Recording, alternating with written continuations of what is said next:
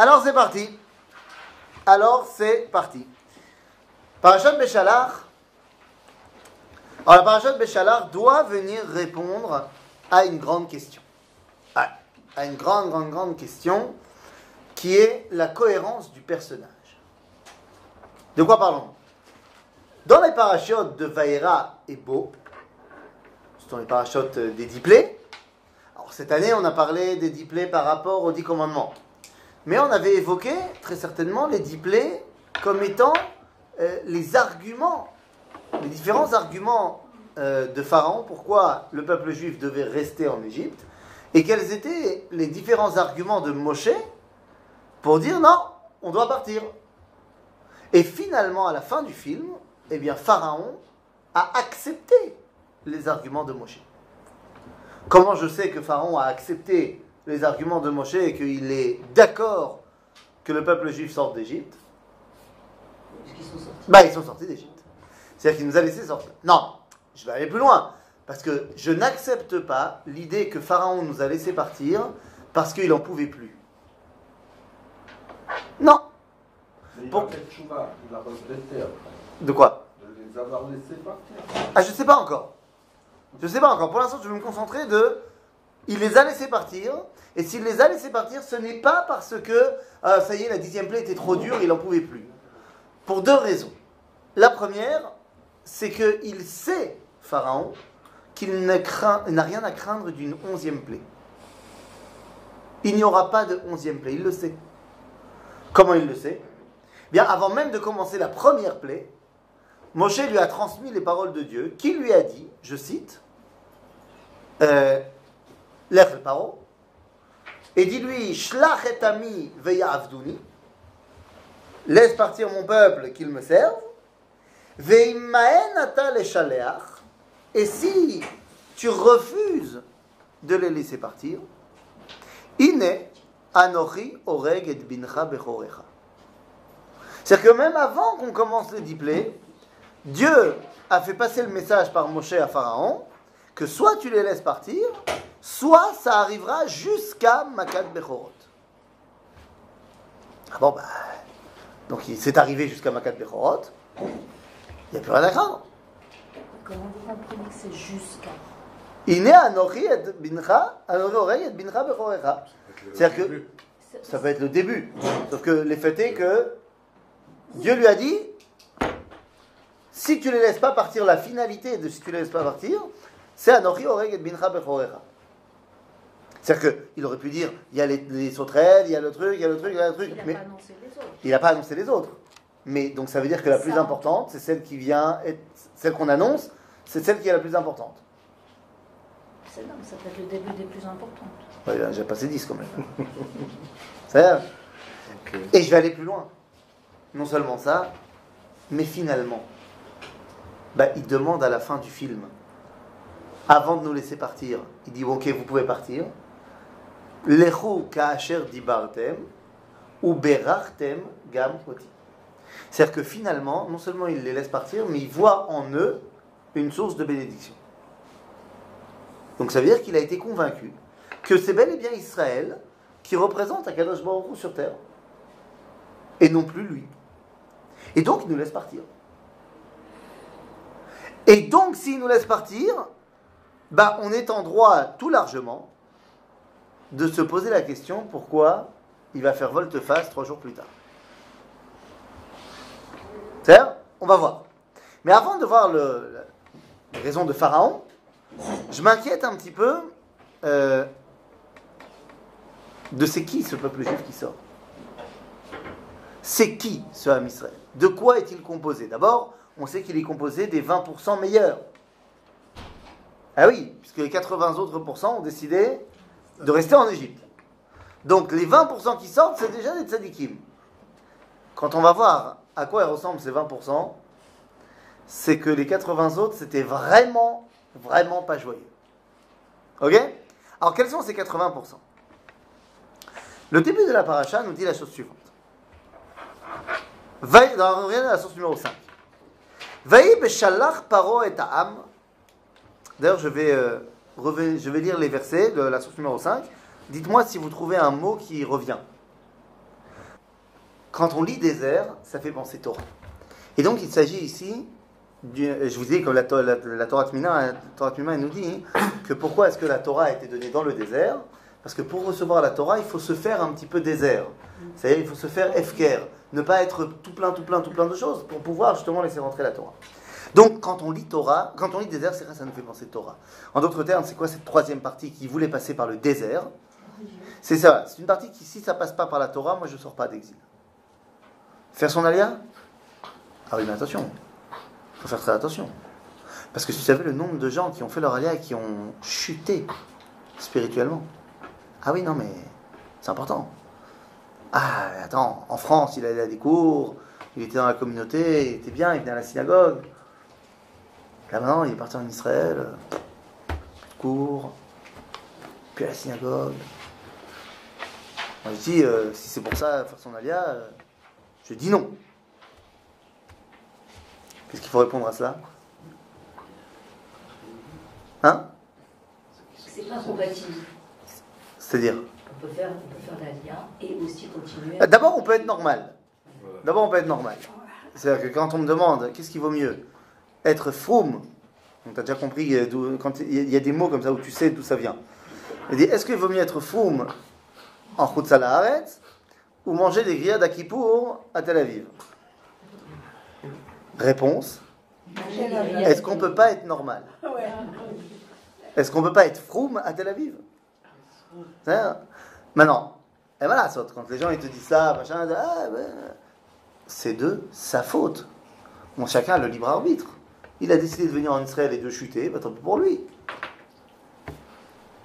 Il faut, faut, laisser la responsabilité à chacun. Là, ces gens-là, ils disent, moi je viens que si c'est religieux. Ça, ce sont les trois parties. Je me suis fait chasser. Je veux bien, mais que ce soit facile. Et que si c'est religieux. Il y a une quatrième partie qui n'est pas appelée, pardon? Voilà, il y a une quatrième partie qui n'est pas appelée Aham, mais qui est appelée Béné Israël. C'est la suite du verset. Veyechamushim alou Béné Israël me Eretz Mitzrayim.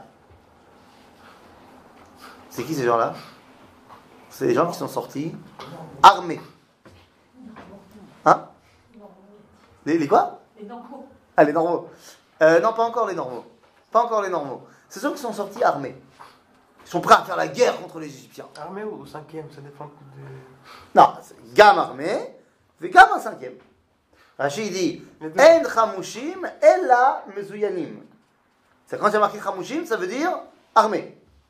Davar acher, nous dit Rachid, echad michamesh. Qu'est-ce que ça veut dire? On garde deux. Bah oui, toujours on regarde les deux dans Rachid. C'est à chaque fois que. Après un grand, un grand principe dans Rachid. Dès que Rachid te dit à faire de quelque chose, c'est une autre face de la même chose. Donc qu'est-ce que ça veut dire ici? Ça veut dire que ils sont sortis armés. Combien du peuple est sorti armé? Un cinquième. Ok? Achat. Ça, c'est la quatrième partie. Vous serez d'accord avec moi, j'espère, que l'appellation Béné Israël est quand même un peu plus positive que l'appellation Am. Donc on peut voir déjà que la Torah préfère un des quatre groupes. Moi je dis ça, hein, je, je dis rien, Béné Israël. Alors ça, ce sont les quatre groupes qui forment la sortie d'Égypte. Vous allez voir qu'il y en a un cinquième. Car s'il y en a quatre, il y en a forcément cinq. Eh oui, dans le judaïsme, à chaque fois qu'il y a quatre, en fait, il y a cinq. Oui, c'est vrai. Eh oui. Par exemple, bah, à Pessah, il y a plein de quatre. Tous les quatre de Pessah, ils sont cinq. Les coupes, Bah, il y en a combien en vrai? Quatre, Non, il y en a cinq. sac et chalotte. Euh, Il y a combien de termes de délivrance En vrai, il y en a cinq. Voilà. Il y a lequel, on connaît les quatre qui sont marqués dans la Haggadah, mais il y a le dernier qui est toujours marqué dans le verset, qui dit je vous amènerai en terre d'Israël. Il y a, voilà, il n'y a pas quatre enfants, mais il y a cinq enfants. Il y a celui qui n'est pas à la table du Seder. Euh, Qu'est-ce qu'on a encore? Il y a marqué quatre fois Baruch dans Baruch Hamakom Baruchu. Et il y a un cinquième fois à la fin du Seder, on dit Baruch Haba. Ok? Donc à chaque fois qu'il y a quatre, il y a cinq. Ce que nous explique le Maharal, c'est que dès que tu mets quatre points dans une feuille, eh bien, tu pourras forcément dévoiler le cinquième. Le C'est-à-dire que, prends une feuille, tu mets quatre points, tu les relis entre eux dans tous les sens possibles et imaginables, et donc tu vas dévoiler un cinquième. Ce qui veut dire que 4, c'est 5. Et donc, il y a forcément un cinquième groupe qui est sorti également. Pour l'instant, on va laisser en stand-by, ce groupe-là. On sait qu'il va arriver, mais on va laisser en stand-by. Et à ce moment-là, trois jours ont passé, les Bnei Israël sont sortis d'Égypte. Et Pharaon se dit, maintenant, je vais les poursuivre. On a posé la question tout à l'heure de la cohérence du personnage. Parce que s'il les a laissés partir et qu'il a été convaincu de la, euh, de la véracité de leur départ, que c'est bien qu'ils partent, qu'ils sont ceux qui représentent Dieu, qu'ils sont la source de bénédiction, pourquoi décide-t-il de poursuivre les Bnei Israël trois jours plus tard? Et ne me dites pas qu'il avait plus de linge et que c'était le moment où il s'est dit Mais il est où? Mon esclave euh, machine à laver. Non, c'est un peu trop facile. Il a cru que Dieu les avait abandonnés. Pourquoi? Nevochim en Bamidbar. Parce qu'ils sont passés par Hein, parce qu'ils sont dans le désert et qu'on dit qu'ils sont paumés, machin. Nachon, mais il faut le comprendre autrement que simplement il a cru que Dieu c'était une mauvaise babysitter. Pourquoi? Parce qu'il vient quand même de dévoiler qui c'était Dieu. Pendant dix jours. Enfin, dix jours. Pendant dix macotes. Et tu comprends bien que ça me paraît un peu juste qu'au bout de trois jours, surtout qu'il ne s'est rien passé de mal avec les Bnei Israël. Donc pourquoi est-ce que tout d'un coup il penserait que, allez, finalement Dieu il a dit c'est une blague? et là, il va se passer autre chose. ויחזק השם את לב פרעה, dans la source numéro 6. ויחזק השם את לב פרעה, מלך מצרים. וירדוף אחרי בני ישראל, ובני ישראל יצאו ביד, יוצאים ביד רמה. וירדפו מצרים אחריהם. וישיגו אותם חונים על הים. אהה. כל סוס רכב פרעה ופרשיו וחילו על פי החירות לפני בעל צפון. Donc, les Bnei Israël sont devant la mer et Pharaon arrive. Ou Paro écrive. Mazé ou Paro écrive. Ça veut dire écrive. Littéralement, il s'est approché. Et au moment où il s'approche, les Bnei Israël le voient. Bon, petite question mathématique. Il est combien, Pharaon Pas très nombreux. Combien 600. Il y a 600 chars. 600 chars. Alors disons qu'ils sont deux, voire trois par char. Un conducteur et deux combattants, disons. Alors ça fait déjà presque 2000 personnes. Disons qu'il y avait au moins le double de fantassins. C'est quoi Disons 10 000. 10 000 hommes Et nous on est combien? 600 000 2-3 millions. Ouais, si tu comptes les femmes et les enfants, mais tu sais quoi? Hommes en âge de se battre. 600 000. Si tu me dis que ce n'est que un cinquième qui a pris les armes, ça fait quand même 120 000 personnes. Pour battre Alors oui, les soldats égyptiens sont plus entraînés. Hein? Mais nous aussi. On a 120 000 personnes qui sont armées. Alors je dis, même si les Égyptiens sont de meilleurs soldats que nous, Plus de force qu'il était fatigué de, Qui? de, l'esclavage. Les, non, ça fait soit 6 mois, soit un an et demi qu'ils sont plus esclaves. Mais c'est- Ils Ils ont sont plus, ils sont fatigués. Bah, ouais, ouais. ils ont toujours un tempérament, peut-être. Ah, je dis, ils ont toujours un tempérament d'esclave, effectivement. C'est-à-dire qu'évidemment qu'au niveau du rapport de force, on doit les écraser. Mais un, il y a la notion de l'esclavage qui a fait que, Affa- affaibli. mais pas Moralement. voilà, moralement. Je vous donner un chiffre ahurissant que j'ai donné euh, la semaine dernière quand j'étais point ici avec vous, un chiffre ahurissant, mais, mais malheureusement terriblement vrai. Ont été tués à Auschwitz près d'un million cent mille personnes. Mais Auschwitz, c'était vraiment une usine de la mort. Très organisée, très grande. À Treblinka, 900 000. ont été tués, combien tu dis? 900 000. 900 000, près de 900 000. Marloquette, est-ce que c'est 870 000, 880 000 ou 950 000 C'est trop de toute Donc façon. ça, ça fait 2 millions déjà. Non, non, euh, t'as raison, je ne suis pas en train de faire le, le calcul en tout. Je dis juste que le camp de Auschwitz a marché pendant. Enfin, Birkenau a marché pendant 4 ans. Et a tué 1 100 000 personnes. Le camp de Treblinka, qui a tué pratiquement autant de monde, a marché, non 13 mois. C'est un camp de la mort. D'accord Maintenant, le chiffre que je vous donnais qui est ahurissant, c'est pas celui-là. 20 000 par jour. Ça fait à peu près une cadence de 20 000 par jour, mais c'est pas non plus ça que- qui m'intéresse. Le chiffre ahurissant, il est que les convois arrivent au camp et sont directement emmenés à la chambre à gaz. Un convoi, ça débarque entre 4 et 5 000 voyageurs. Donc à la fois arrivent au camp 4 à 5 000 juifs. Euh, à qui euh, on a fait des mauvais traitements, à qui euh, ils ont passé du temps dans le ghetto. Tout à fait, ils ne sont pas dans les meilleures conditions possibles. Mais ils sont entre 4 et 5 000. À Treblinka, il y avait 22 SS. Et une centaine de gardes ukrainiens. Vous, vous comprenez ce que je veux dire? 22 SS. 5000 personnes qui arrivaient à chaque fois. Quand tu leur sautes pas tous dessus tu prends le, le contrôle. du- Alors oui, il y a des mitrailleuses, il y a des trucs, il y a des machins. Une révolte, il y en a 1000 qui vont mourir. Mais au final, on va gagner. Alors tu dis, un, ils ne savaient pas exactement ce qui allait se passer, donc ils n'avaient pas, nous on connaît le film, c'est facile. Deux, ils avaient peut-être peur pour leur famille, ainsi de suite. Kol Zenachon. Trois, ils avaient surtout réussi ce qu'on appelle le processus de déshumanisation, où les gens n'ont plus envie de se battre. Sauf que ici, c'est pas le cas. Il y a tout ce qu'on vient de dire, mais il y a aussi autre chose. Parce que au paro, ils crivent. Il nous dit la Torah, Vaïsou bene Israël et enehem, veine Mitzrayim nosea acharehem, vaïreu meod, vaïtsakou bene Israël el Hashem. Qu'est-ce que ça veut dire, Vaïsou et enehem? Ouais. La sept enaim batanar, c'est lever les yeux vers où? Vers le ciel. Et tout d'un coup, ils ont vu Mitzrayim nosea. Alors je fais une petite pause pour savoir ce qu'ils ont vu. Vous vous rappelez de nos quatre groupes du peuple juif? Ouais? Ben, On les retrouve ici. Dans le- la source numéro 8, il y a le Talmud de Jérusalem qui nous dit un mirage que vous connaissez qu'au moment où on a vu les Égyptiens arriver, Arba Kitim Naasu Alayam. On s'est séparés en quatre groupes. Ben voilà, on va retrouver nos groupes. Il y en a qui ont dit Nipol Layam. Ça veut dire on n'en peut plus, suicide collectif. Il y en a qui ont dit Narzor le Mitzrayim. Préparez tous des drapeaux blancs. On dit que c'était une blague et on rentre. Troisième, on dit on va les éclater.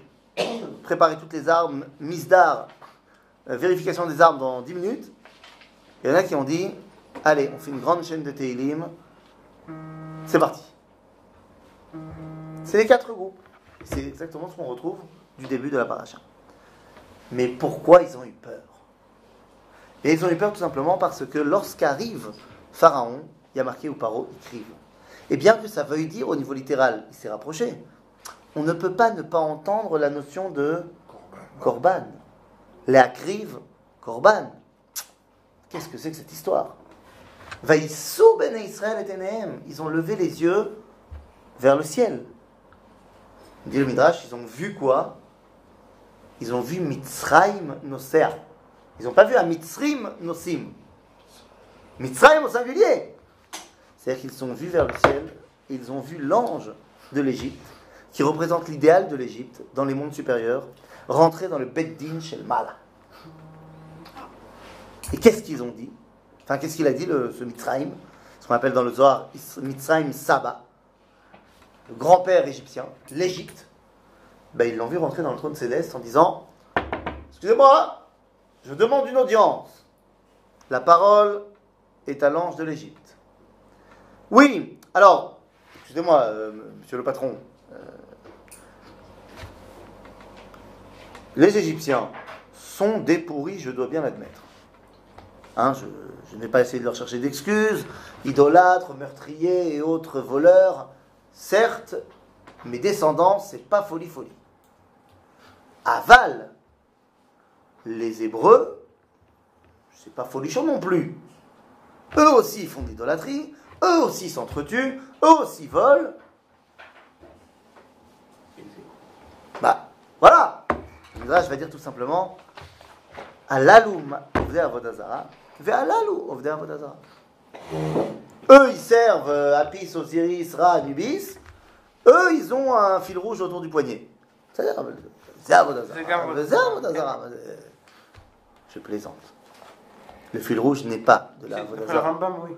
Le fil rouge Ouais. Pourquoi Si tu veux annoncer à tout le monde un- Non, c'est- marqué le- les, les signes. C'est Mishum Darche à Emori. Ça fait partie des signes d'idolâtrie des Émoréens. Et, puis, et, dire ég- également des couleurs fétiches ou je sais pas quoi. Non, là, c'est pas fétiche. Oui. Là, c'est c'est de dire. signes fétiches. Alors, si c'est un signe fétiche, c'est ce qu'on appelle Darche à Emori. C'est une des styles d'idolâtrie de l'époque. Et donc, c'est complètement interdit. Oui. Sauf que je suis persuadé que c'est pas pour ça que les juifs mettent le fil rouge. Il n'y a que une raison pour laquelle Zemoutar nous dira la Gemara que c'est l'homme Ishum Darkha et Mori si on fait comme ça. Dit la Gemara, on a le droit de peindre les racines d'un arbre en rouge si cet arbre est malade et qu'on veut indiquer à tout le monde quel est l'arbre pour lequel il faut prier. À ce moment-là, pour que les gens ne le ratent pas, eh bien, on a le droit de le peindre en rouge. Donc, il est évident pour moi que ceux qui mettent un fil rouge, c'est parce qu'ils veulent annoncer à tout le monde qu'ils sont malades et que les gens doivent prier pour Non, eux. non, c'est pas ça. Ah, c'est pas ça Non, ça n'a rien à voir. C'est la. C'est bizarre. Non, c'est- une superstition, je pense. Moi, je ne peux pas croire que les juifs soient euh, à ce point tombés dans, dans l'idolâtrie, c'est pas possible. Pour la même raison qu'on met des pièces d'or autour du premier-né. Au moment Ah, mais je la connaissais pas, où celle-là, il y en tiens. a ben, Vas-y. Des bijoux. Et pourquoi faire? C'est pour le Aïnara quelque part. C'est pour fixer pas l'enfant, mais les bijoux qui sont à côté. Ah, psh, C'est ce qu'on dit. c'est beau, c'est beau. Euh, écoute, hein, qu'est-ce que tu veux que je te dise on, est- on est bon, hein. Quand je me suis marié, Le- le- oui. quand je suis marié, je suis arrivé enfin, juste avant d'arriver sur la roupa. Donc c'est, je m'étais battu et j'avais réussi à, à faire euh, accepter à ma belle famille que ce soit mes parents qui m'amènent sous la roupa et pas les deux papas, le khatan, et les deux mamans, la kala. Donc euh, ma mère arrive, machin, et elle me glisse dans ma poche un Red Bedder. De quoi Ils n'ont pas compris. Ah, Un fil rouge Ah. Tu vois, les vrais, ils comprennent. Je lui ai dit, mais maman, qu'est-ce que tu fais Elle dit, t'inquiète pas. J'ai dit, non, mais il y a un problème à l'Afrique d'avoir des choses dans les poches quand tu viens à la roupa. Arrête de m'emmerder.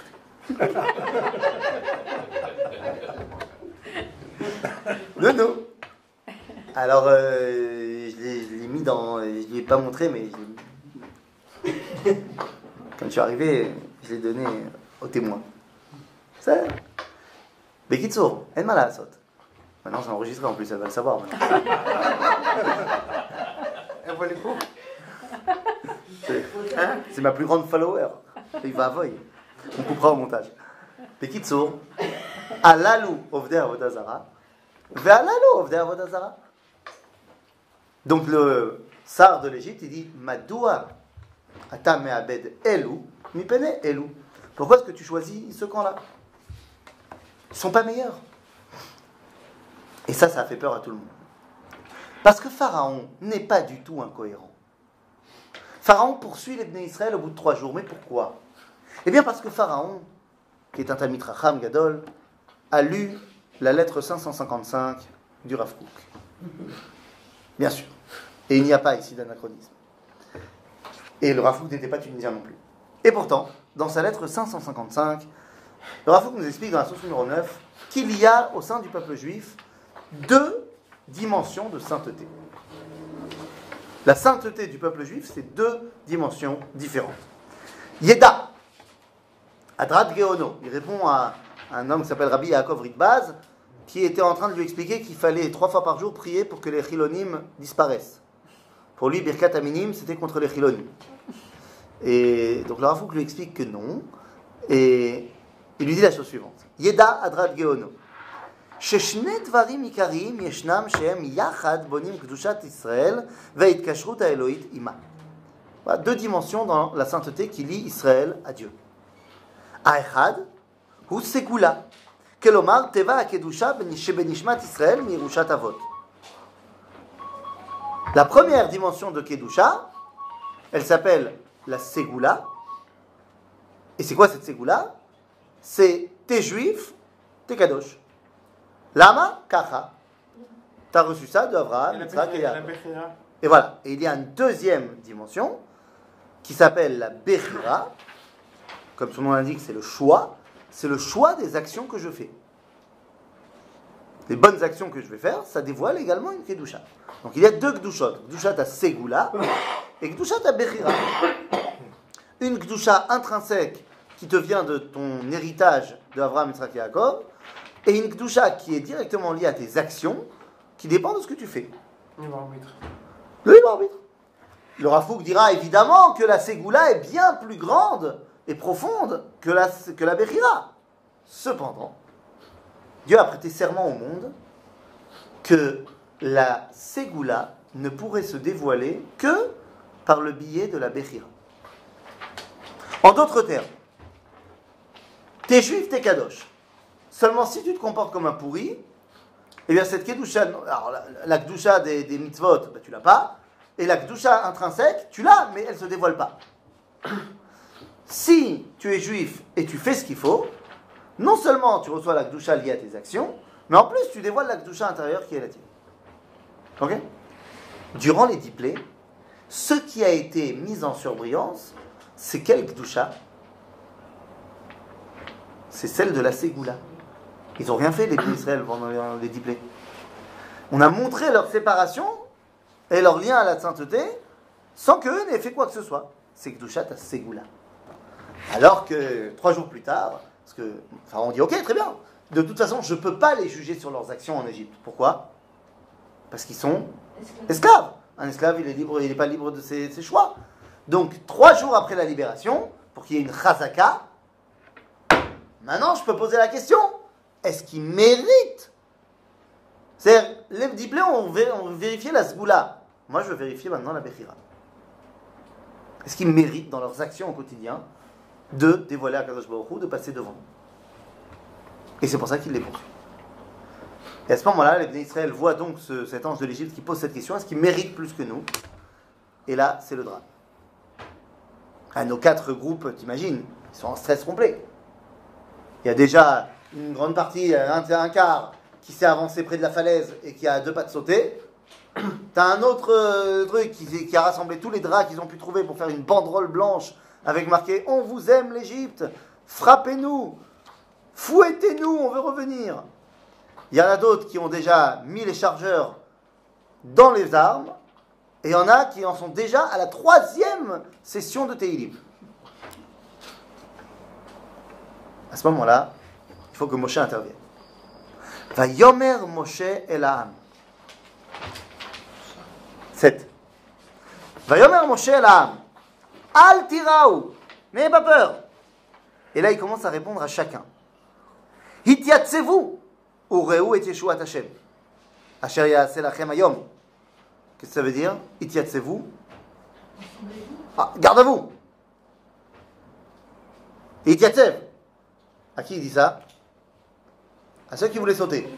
Il a dit hop, hop, hop, hop, personne ne saute. Non, toi je t'ai vu, tu sautes pas. À ceux qui voulaient repartir en Égypte, il leur dit Excusez-moi, messieurs, dames. Vous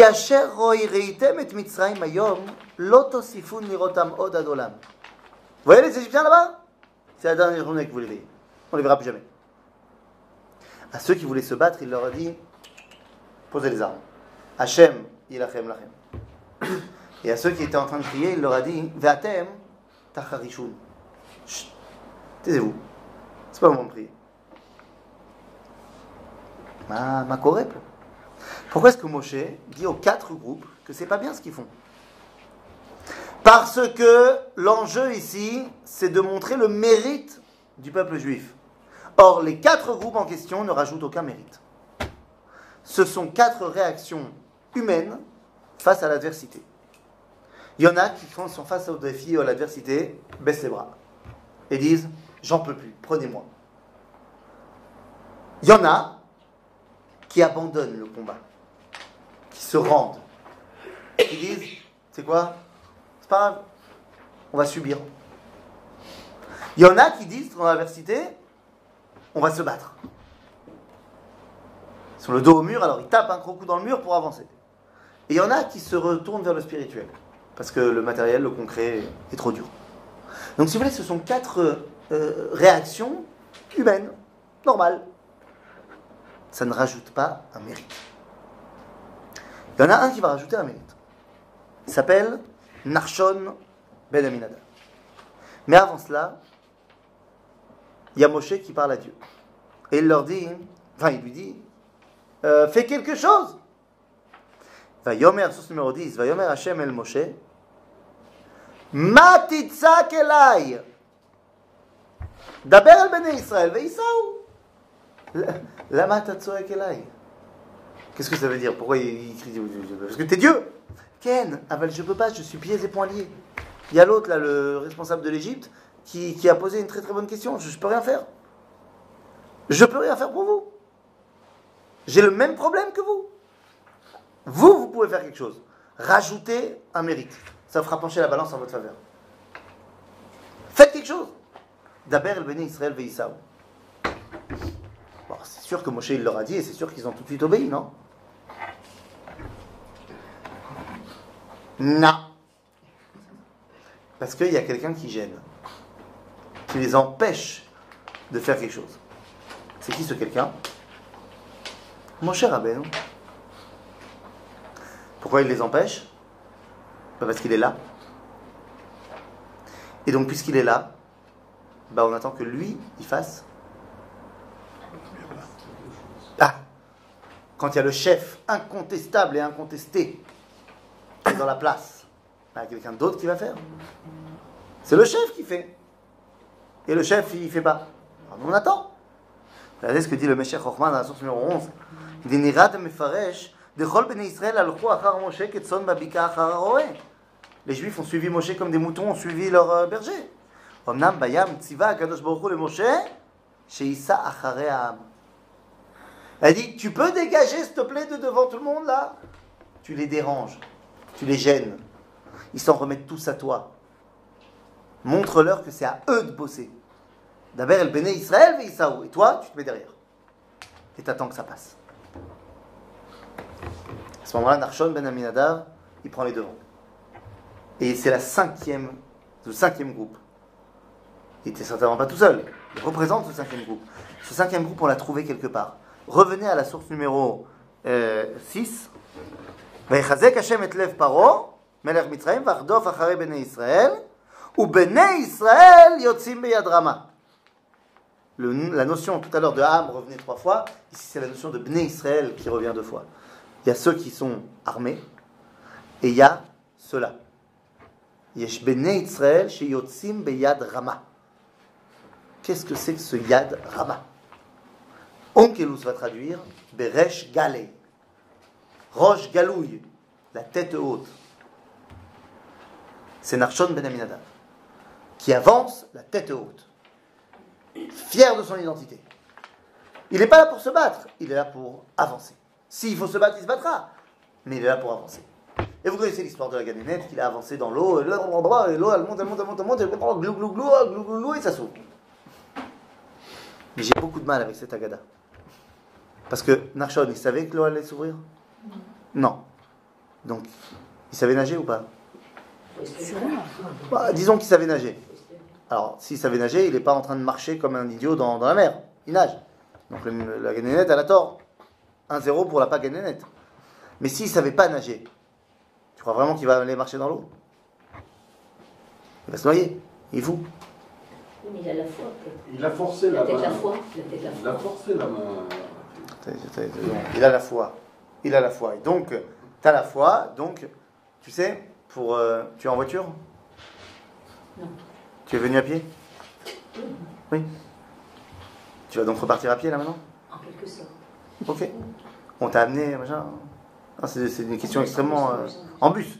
Donc tu vas reprendre le bus? Bien fait. Est-ce que le bus, tu peux le prendre ici dans cette salle? Pardon? Tu peux le prendre ici dans cette salle? Ça me semble compliqué. Il faut aller à l'arrêt du bus.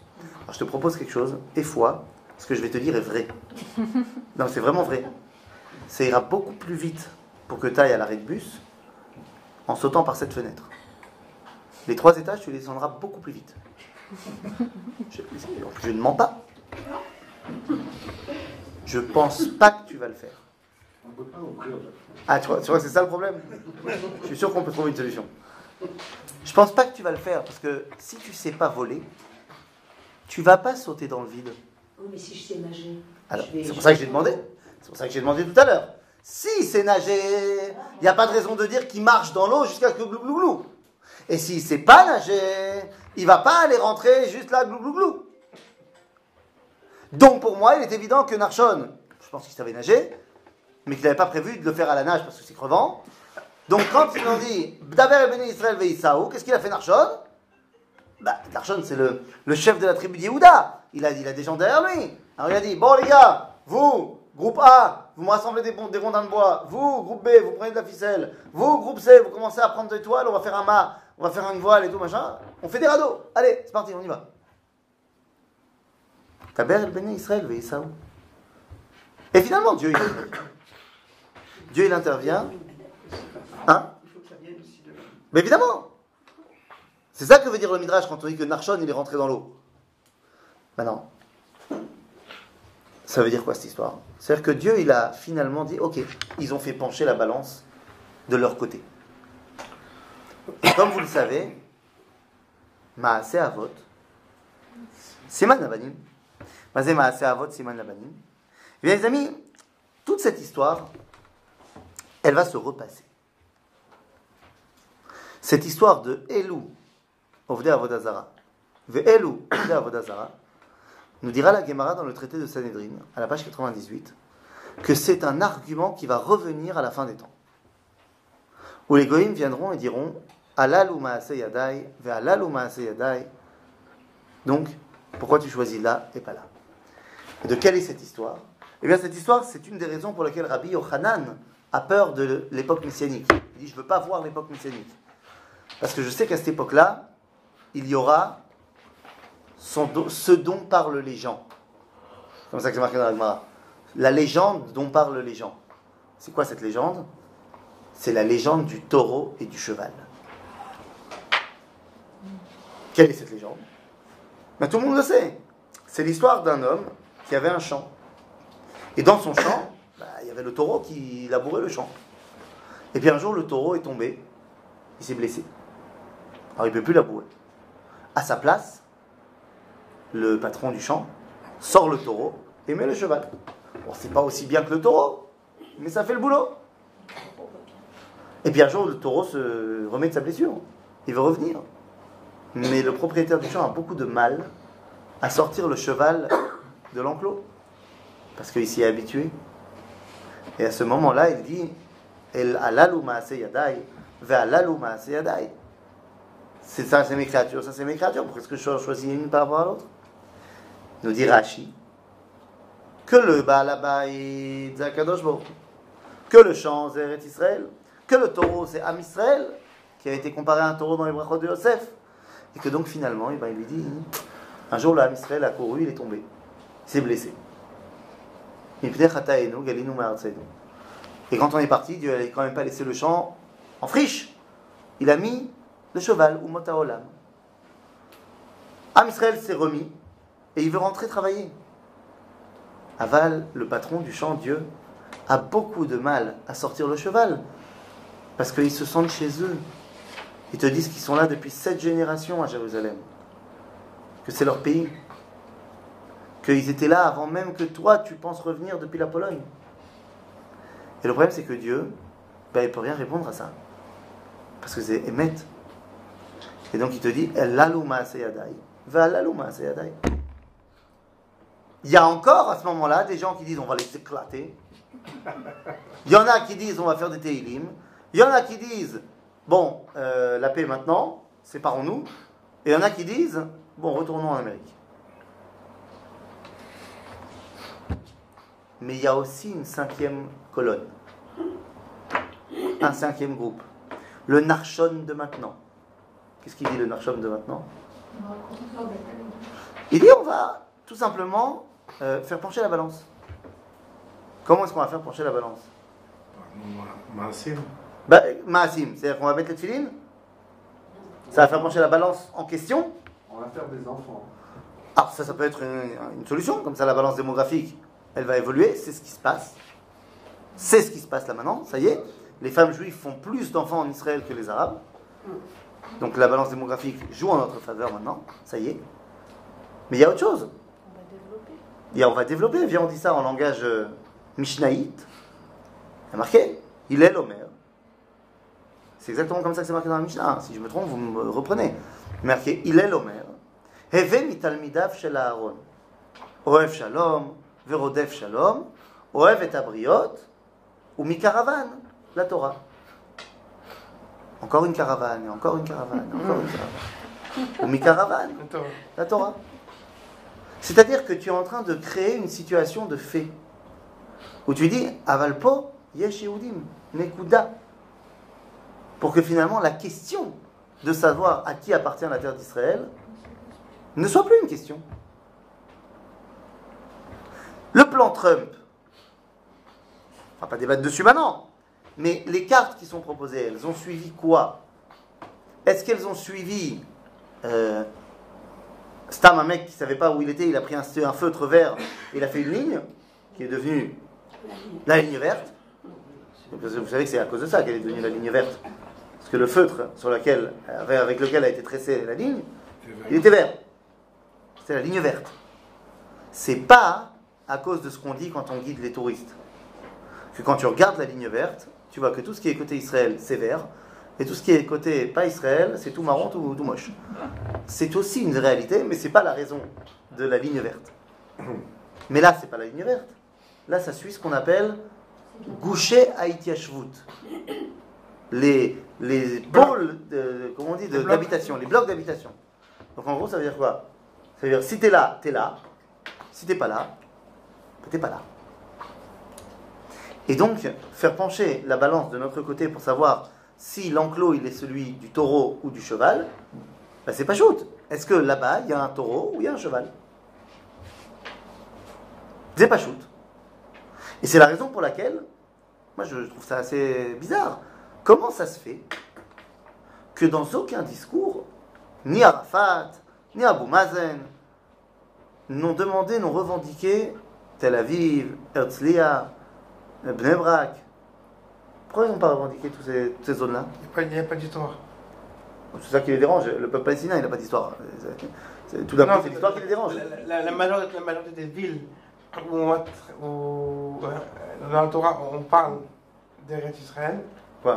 À Bnei Brak, il y avait Rabbi Akiva, Non, Rabbi Tarfon, Rabbi Yeshua. Parce qu'il veut, il veut pas les juifs. Parce que dans le Gouche d'Anne, il y a 2 millions de juifs, point. Donc il sait très bien que c'est même pas c'est même pas un débat. Par contre, quand il va dans la Galilée ou quand il va dans le sud de la, de la, de la Judée, où il n'y a pas de juifs, pas beaucoup, il te dit, c'est Palestine. Mais si tout d'un coup il y a des juifs, bah, c'est plus une question. Jérusalem, il y a beaucoup. Des juifs, prochain. Donc, donc c'est pas. Oui, mais Jérusalem, c'est- pas. Non, mais c'est un joker, Jérusalem. Jérusalem, c'est le joker parce que c'est Jérusalem. Même s'il y avait zéro arabe à Jérusalem, il faudrait Jérusalem quand même. Parce que ça fait le joker, ça fait le buzz. Mais tu regardes le reste des choses qu'ils demandent, c'est les endroits où il n'y a pas de juifs. En d'autres termes, Il faut créer une situation de fait. Faire en sorte que la balance, ben, elle soit de notre côté. Il faut être narchonim. Il faut être ceux qui sont comme Narshon Ben Aminadab et qui avancent. Pas comme le premier groupe qui a dit on va sauter dans l'eau parce qu'on veut se suicider. Narshon ne veut pas se suicider, il avance parce que Dieu il a dit avance. Donc il avance. Il avance pas les yeux fermés, il fait des radeaux. De la même façon, dans notre génération, il faut avancer également. Il faut avancer, avancer, avancer, d'abord béni Israël, oui, ça. Et une fois qu'on fait ça, alors la balance penche de facto de notre côté. Et c'est la raison pour laquelle la paracha de Béchalar, de elle n'est pas du tout une redondance par rapport à Bo et à Vaera. Elle vient compléter l'argumentaire à Pharaon. Gamme au niveau de la Bechira, Am est celui qui maintenant va avancer pour dévoiler la Kadosh Baruch Hu dans le monde. Comme on a dit tout à l'heure, Maaseh Avot, Siman, Labanim,